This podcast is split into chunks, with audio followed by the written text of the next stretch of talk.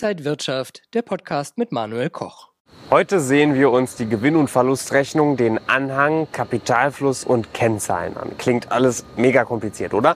Aber wenn man sich das einen Moment lang ansieht, blickt man da schon durch. Auf der Straße habe ich mal nachgefragt, ob mir jemand erklären kann, was sich hinter diesen Begriffen verbirgt. Wie viel man gewinnt und wie viel man verliert hat, wenn man ein Geschäft hat. Wahrscheinlich auf einen bestimmten Zeitraum wie einen ähm, Quartal oder aufs ganze Jahr. Dass man halt vielleicht davor guckt, wie viel, also im Vorhinein, wie viel man an Gewinn oder Verlust machen wird. Beginnen wir mit der Gewinn- und Verlustrechnung. Dabei werden Einnahmen und Ausgaben des Unternehmens gegenübergestellt. Der Saldo der Gewinn- und Verlustrechnung zeigt dann an, ob es einen Jahresüberschuss oder einen Jahresfehlbetrag gibt.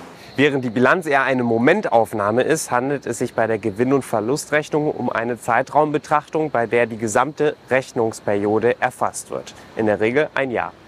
Besonders spannend für euch Anleger ins B ist aber nicht nur, wie hoch der Gewinn oder der Verlust ausgefallen ist, sondern vor allem, wie er zustande gekommen ist. Welche Produkte und Dienstleistungen waren besonders absatzstark und welche waren Flops? Verfügt das Unternehmen über verschiedene erfolgreiche Produkte oder hat es nur einen erfolgreichen Verkaufsschlager? Mit der Gewinn- und Verlustrechnung könnt ihr verschiedene Aussagen treffen, beispielsweise über die Struktur der Umsatzerlöse und die damit verbundenen Aufwendungen. Damit könnt ihr dann einschätzen, wie es um die Profitabilität, aber auch um die Zukunftsfähigkeit des jeweiligen Unternehmens bestellt ist. Ihr seht also, die Gewinn- und Verlustrechnung gewinnt erst im Vergleich an Bedeutung. Kommen wir auf den Anhang zu sprechen, denn der Anhang macht die Analyse der Bilanz und der Gewinn- und Verlustrechnung erst möglich, denn er ergänzt und erklärt diese beiden Punkte des Jahresabschlusses. Im Anhang finden sich vor allem die Erklärung der Bewertungs- und Bilanzierungsmethoden, Hinweise auf die Veränderungen zum Vorjahr, Arbeitnehmerzahlen, Namen und Bezüge aller Führungs- und Beratungsorgane, Namen und Bezüge aller beteiligten Gesellschaften, Angaben zu Forschung und Entwicklungskosten und Anlagenspiegel, Eigenkapitalspiegel und Verbindlichkeitenspiegel. Nach der Gewinn- und Verlustrechnung und dem Anhang kommen wir nun zur Kapitalflussrechnung. Denn erst die Kapitalflussrechnung zeigt, in welcher Höhe dem Unternehmen Geld zu oder abgeflossen ist. Die Kapitalflussrechnung zeigt also die Finanzflüsse eines Unternehmens an. Für interne und externe Interessenten ist sie also von erheblicher Bedeutung, wenn es darum geht, einzuschätzen, wie die Finanzlage des Unternehmens ist. Für euch als zukünftige Anleger ist jedoch besonders interessant, wie hoch das tatsächliche Geldvermögen des Unternehmens ist. Auch diese Information befindet sich in der Regel im Jahresabschluss.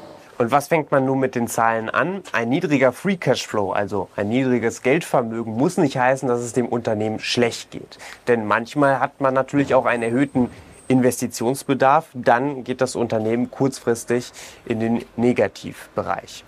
Allerdings müsst ihr euch ansehen, wie das in der Vergangenheit war. War die Tendenz positiv, dann ist das grundsätzlich ein gutes Zeichen. War die Tendenz negativ, dann solltet ihr das als Warnhinweis verstehen. Ein Unternehmen braucht Einnahmeüberschüsse, sonst steuert es früher oder später in die Insolvenz. Anhand des Free Cashflow seht ihr, ob das Unternehmen für die Zahlung einer Dividende zurückgreifen musste auf Reserven oder Eigenkapital oder ob genügend Geldvermögen vorhanden war. Aus dem Börsenkurs, der Bilanz und der Gewinn- und Verlustrechnung könnt ihr die Standardkennzahlen ableiten, die besonders wichtig sind für Investoren und Anleger. Zum Beispiel Kurs-Gewinn-Verhältnis, Kurs-Buchwert-Verhältnis, Kurs-Cashflow-Verhältnis. Eigenkapitalquote, Eigenkapitalrendite. In der Regel werden diese Kennzahlen für Investoren bereits im Lagebericht aufbereitet.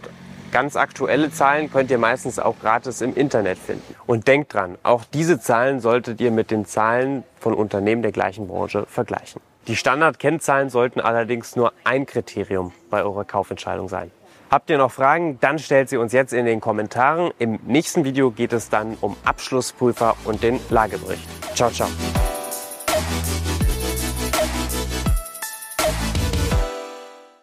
Und wenn euch diese Sendung gefallen hat, dann abonniert gerne den Podcast von Inside Wirtschaft und gebt uns ein Like.